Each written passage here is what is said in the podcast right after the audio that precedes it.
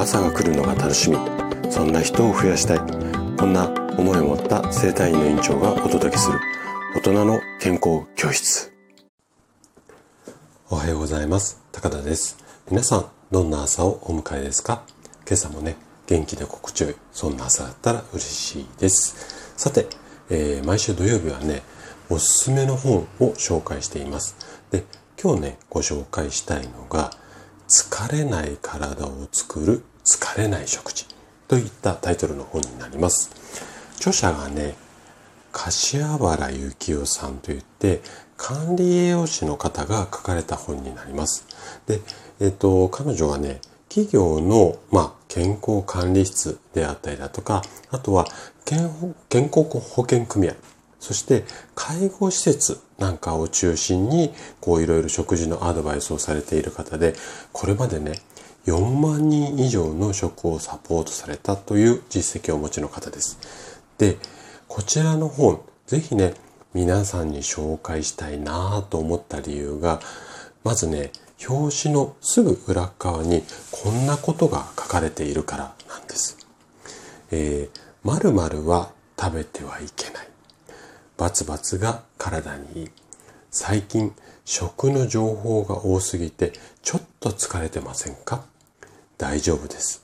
この一冊でもう悩みません。こんなフレーズが書いてあるんですよね。で、ページをめくっていって、まあ、最初に書かれてるこの初めにの部分には、こんな内容も書かれています。どうして食を改善することで体型や健康の課題が解決されるだけでなく、一人一人が日々の仕事に向き合う姿勢まで変わるのでしょう？答えはシンプルです。食に対する意識と考え方と物事の捉え方や人生に対する考え方は重なる部分があると感じています。例えば、食べることに制限が多い人は人付き合いなどにも制限をかける傾向があります。食はライフスタイルの一部であり、自分自身を作るものです。食の意識や考え方が変わると、仕事やプライベートにおける意識や考え方にも変化が生まれるのです。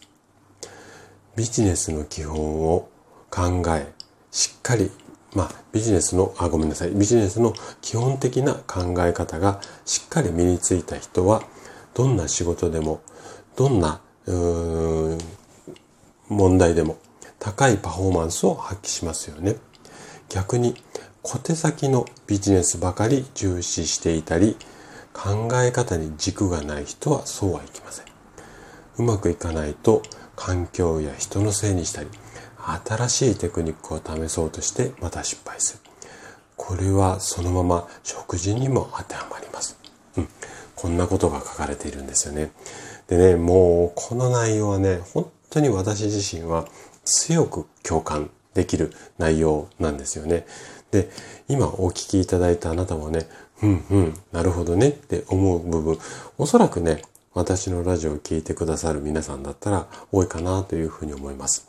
で、テクニックもさることながら、まあ、マインドっていうか、心構えというか、食を正しくすることで、どうして人生がまあ豊かになるっていうか、まあ、生活が心地良いものになるか、そんなことがまとまっている一冊になります。